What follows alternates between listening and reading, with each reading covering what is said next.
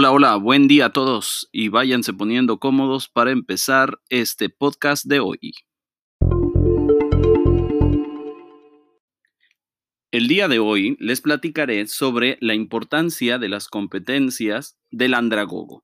El andragogo es el docente que acompaña el proceso de enseñanza-aprendizaje de un adulto, o sea, una persona de 18 años o más quiere decir que yo soy andragogo como docente en universidad.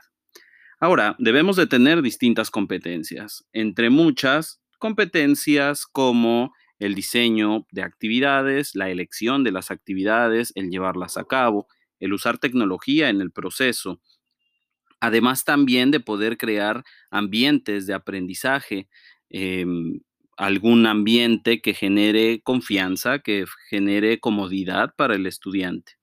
Todo esto es importante para que el proceso pueda ser útil, pueda ser óptimo.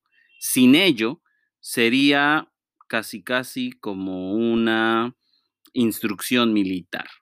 Ouch, espero no ofender a los que les toque.